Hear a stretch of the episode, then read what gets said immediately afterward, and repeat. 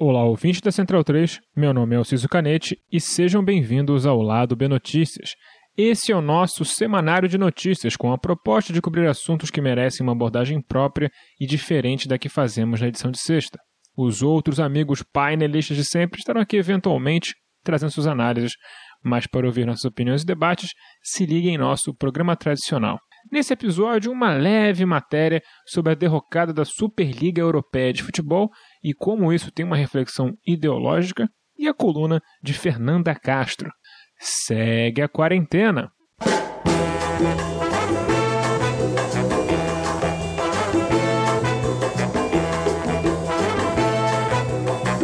Faz muito tempo que eu não uso esse espaço para falar sobre algo positivo e bacana. A realidade, infelizmente, dificulta bastante encontrar esses momentos, ainda mais em casos onde não existe tanta cobertura midiática sobre determinado assunto. Então, no lugar de eu falar sobre os crimes ambientais do Salles ou os crimes contra a humanidade do Pazuello, eu vou usar minha carta inglesinho para falar do divertido fracasso da Superliga Europeia, uma tentativa de criar uma liga fechada no molde das ligas esportivas dos Estados Unidos, ou seja, sem rebaixamento, só por convidados, um outro tipo de esporte. Os 12 clubes, liderados pelo quarteto de bilionários estadunidenses donos de Arsenal, Manchester United, Milan e Liverpool, e o presidente do Real Madrid, sentaram, arrumaram uma linha de crédito de 5 bilhões de euros com o banco JP Morgan e anunciaram que estavam criando o seu clubinho. O mundo do futebol reagiu tão mal, mas tão mal, que o projeto sobreviveu por menos de 48 horas antes de ser cancelado e desculpas abundantes por todo lado. Menos por parte do Real Madrid, que parece disposto a seguir nessa tal liga mesmo sozinho. A parte realmente interessante dessa história é como esse é um excelente exemplo para mostrar como essa presunção de que pessoas ricas, bilionários, CEOs, diplomatas e bacharéis não possuem nenhuma das qualidades que atribuem a eles. O erro de cálculo foi tamanho que nem as empresas de mídia, que teoricamente tinham interesse em comprar os direitos desse tal campeonato, apoiaram a proposta. Tamanha foi uníssona e gritante a resistência a um projeto que quebraria completamente mais de 150 anos de futebol na Europa, 150 anos de uma tradição de um esporte do trabalhador, especialmente no Reino Unido. Boa parte dos clubes vieram de fábricas, de grupos de, de trabalhadores. Na Alemanha, clubes sociais de trabalhadores. Então, é um esporte de origens extremamente populares, sendo tomados por pessoas que sequer entendem esse espírito do esporte. A visão, a capacidade analítica superior, nada disso existe de verdade. Essa gente não é especial por ter muito dinheiro, ela apenas tem muito dinheiro mesmo. Todos esses badulaques que ornam essa turminha, que faz com que eles se sintam muito especiais, têm um nome, se chama ideologia. Como nem essas teorias capitalistas normais conseguem abarcar a imoralidade infinita que é um bilionário, eles tiveram que abraçar uma teoria de faz desconta que tem mais furos que um queijo suíço, o objetivismo. Essa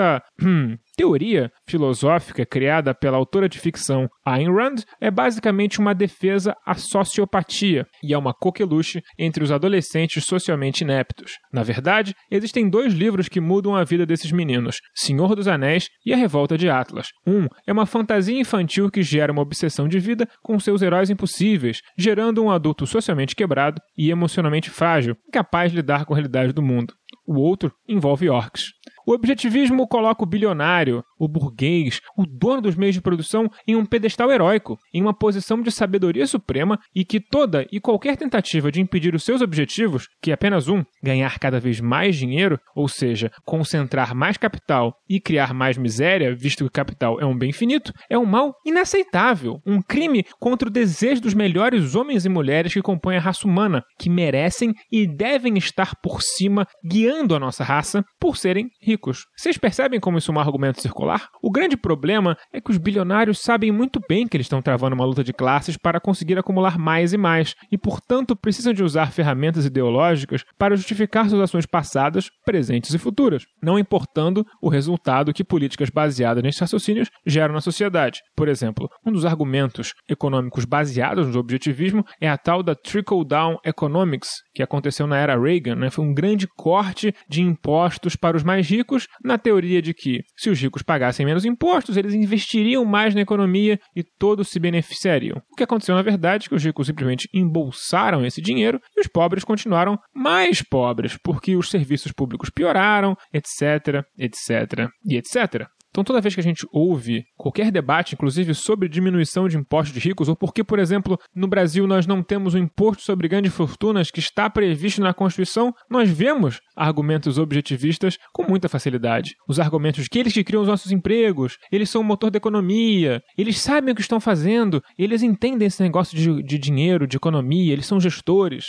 A gente consegue perceber isso em muitas instâncias da nossa vida atual, né? A realidade não podia estar mais distante disso. Estamos falando de um grupo de pessoas que não trabalha, que boa parte deles já tem esse dinheiro de berço, ou grande parte desse dinheiro de berço, e nenhum deles realmente produziu sequer 10% dessa riqueza. Dessa vez, os intrépidos bilionários que realmente sabem o que estão fazendo, eles não conseguiram perceber que os torcedores dos times dos quais eles são donos detestariam a ideia de ter uma cultura e a tradição do seu esporte mudada de cima para baixo para transformar o futebol deles, a vida deles, a paixão deles, basicamente num jogo de videogame, num FIFA, né? Quem diria que as pessoas reagiriam mal a isso, né? É, bilionários diriam isso, porque eles não têm nenhum contato com a realidade e não são realmente pessoas tão especiais assim quanto eles acham que são. Então essa é a grande lição sempre que tentarem inferir que ter muito dinheiro faz de alguém inerentemente mais esperto ou especial do que você. Isso é mentira e a Superliga Europeia está aí para comprovar. Agora passemos à coluna de Fernanda Castro.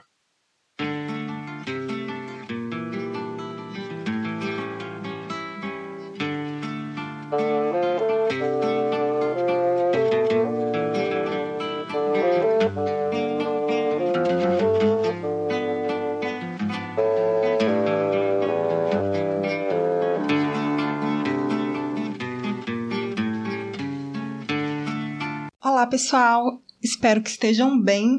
O dia 17 de abril marca um dos momentos mais violentos do conflito agrário no campo brasileiro, no episódio que ficou conhecido como Massacre do Eldorado dos Carajás. Mas essa data tornou-se também uma importante memória de luta e resistência dos movimentos populares no mundo inteiro. E as jornadas de lutas que passaram a, a acontecer nesse mês ficaram conhecidas como as Jornadas do Abril Vermelho. E a data também foi instituída como Dia Mundial da Luta Camponesa. No último dia 17, o massacre completou 25 anos.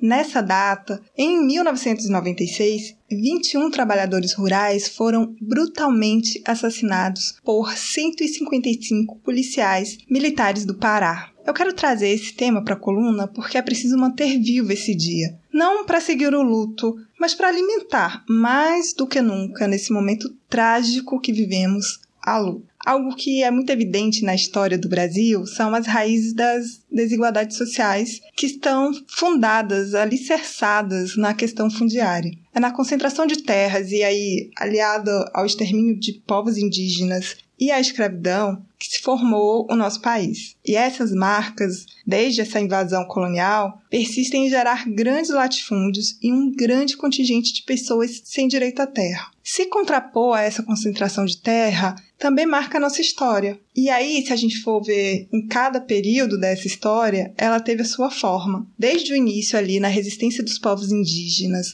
na formação dos quilombos, nas lutas camponesas por esse Brasil profundo e na busca sempre incansável do direito de se manter vivo. A partir do século XX, a luta começa a ter novos formatos, né? Como, por exemplo, a constituição de organizações do campo, como as ligas camponesas e o movimento de agricultores sem terra, o Master. E essas organizações elas foram desmontadas pela perseguição da ditadura militar. E foi justamente o modelo agrícola implementado pela ditadura militar, que óbvio mantinha a estrutura fundiária, só que aumentava ainda mais a concentração de terra e também aumentava a perseguição aos camponeses, que fez nascer novas resistências. Foi daí que surgiu o Movimento dos Trabalhadores Rurais Sem Terra, o MST, e hoje ele é o maior movimento de luta pela terra do mundo. No seu surgimento, a sua organização, que se dá até hoje, inclusive ali a partir das famílias camponesas, mas ali naquele momento uh, o movimento passa a protagonizar a luta pela reforma agrária com ocupações de, de grandes latifúndios improdutivos. E o tema, na época, era Ocupação é a única solução. Atualmente, o MST está organizado em 24 estados e, ao longo da sua história, 350 mil famílias já conquistaram terra. É claro que um movimento com tantos anos de história e dessa grandeza, ele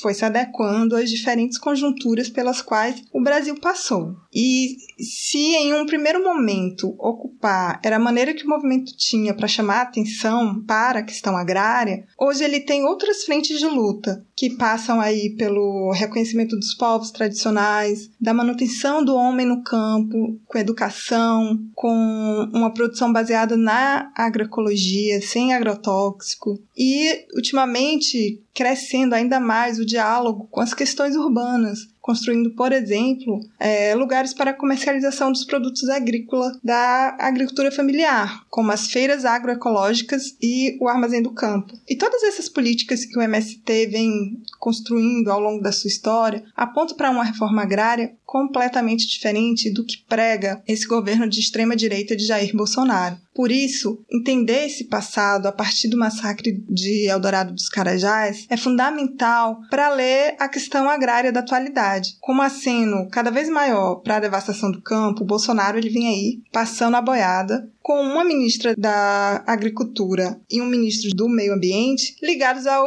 interesse do agronegócio. Então, nós temos visto a paralisação da reforma agrária e a ampliação do uso de armas no campo, o que favorece a criação de milícias e, óbvio, a violência. É, eu queria aproveitar para lembrar a fala do presidente ainda durante a sua campanha em uma visita lá em Eldorado dos Carajás. Abre aspas. Quem tinha que estar preso era o pessoal do MST, gente canalha e vagabundo. Os policiais reagiram para não morrer. Fecha aspas. Essa fala deixa claro o aceno que ele já dava em relação à questão agrária naquele momento, né? E o resultado disso tem sido catastrófico, porque desde a chegada dele ao poder e os seus discursos em favor dos ruralistas, grileiros, madeireiros, mineradores e garimpeiros, a violência no campo só aumenta. Eu vou trazer dados do relatório do Conflitos no Campo de 2019, realizado pela Comissão Pastoral da Terra, para a gente ter esse cenário. O relatório mostra que o número de conflitos em 2019 foi o maior desde 2010 com 1.254 ocorrências. E ainda, segundo os dados da CPT, o número de mortes também cresceu.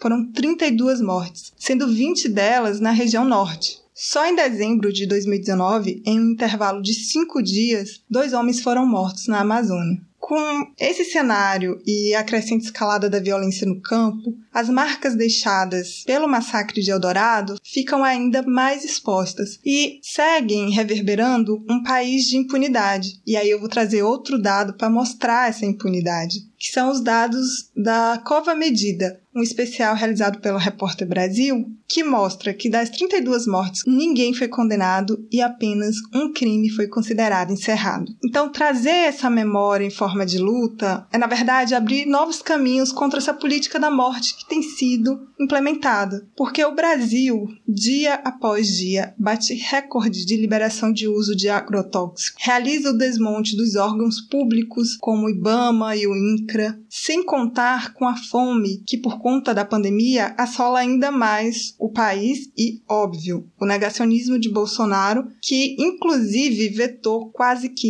integralmente o PL 735, que é a Lei Assis de Carvalho, que previa medidas emergenciais de amparo aos agricultores que se encontram nesse momento em situação de pobreza. Por conta desses vetos aí, uma nova articulação se deu e um novo projeto foi apresentado agora em março e ele está em tramitação. Enquanto isso, enquanto Bolsonaro segue passando a boiada, o MST ele tem mostrado um outro lado. Ele tem doado quentinhas e alimentos e mostrado que a agricultura familiar é um caminho de vencer a fome, ao facilitar o acesso aos alimentos. Então, Trazer a memória de Eldorado do Carajás é lembrar que muitos massacres aconteceram e acontecem. É lembrar que nenhum governo de fato avançou na reforma agrária nesse país. É falar da existência dos que sobreviveram e que seguem com as sequelas físicas e mentais, e falar dessa impunidade. Mas é principalmente falar da necessidade de não nos calarmos. E para finalizar a coluna, eu vou ler o poema A Pedagogia dos Aços. Esse poema foi feito em homenagem aos mártires de Carajás, é um poema de Pedro Terra. Candelária, Carandiru, Corumbiara, Eldorado dos Carajás. A pedagogia dos aços golpeia no corpo essa atroz geografia. Há cem anos, Canudos, Contestado, Caldeirão. A pedagogia dos aços golpeia no corpo essa atroz geografia. Há uma nação de homens excluídos da nação. Há uma nação de homens excluídos da vida. Há uma nação de homens calados, excluídos de toda palavra. Há uma nação de homens combatendo depois das cercas. Há uma nação de homens sem rosto, soterrado na lama, sem nome, soterrado pelo silêncio. Eles rondam o arame das cercas, alumiados pela fogueira dos acampamentos. Eles rondam o muro das leis e ataram no peito uma bomba que pulsa, o sonho da terra livre. O sonho vale uma vida? Não sei, mas aprendi da escassa vida que gastei. A morte não sonha. A vida vale tão pouco do lado de fora da cerca. A terra vale um sonho. A terra vale infinitas reservas de crueldade do lado de dentro da cerca. Hoje, o silêncio pesa como os olhos de uma criança depois da fuzilaria. Candelária, Carandiru, Corumbiara, Eldorado dos Carajás não cabem na frágil vasilha das palavras. Se calarmos, as pedras gritarão. O Lado B do Rio é produzido com a ajuda financeira de nosso financiamento coletivo no Padrim. Se você gosta de nossos programas e quer que continuemos a produzir cada vez mais e melhor, considere se tornar um apoiador você também. Nossas faixas de apoio começam de apenas R$ reais por mês. Acesse padrim.com.br barra B do Rio e nos ajude como puder. Caso prefira, temos uma nova opção de pagamento. Procure por lá do B do Rio em seu PicPay e nos apoie por lá para sua maior conveniência. Se não estiver podendo ajudar financeiramente, não tem problema. Nos ajude divulgando nosso programa e feed para amigos, colegas, conhecidos e até o seu amigo bilionário. As trilhas para esse programa foram retiradas de O Drama da Humana Manada da banda O Efecto, Preciso Me Encontrar de Candeia e Cartola e Eu Tá Vendo no Copo de Noriel Vilela. Fiquem ligados em nosso programa regular de sexta, porque a convidada dessa semana vai abordar um tema muito especial de uma forma muito interessante. Até lá!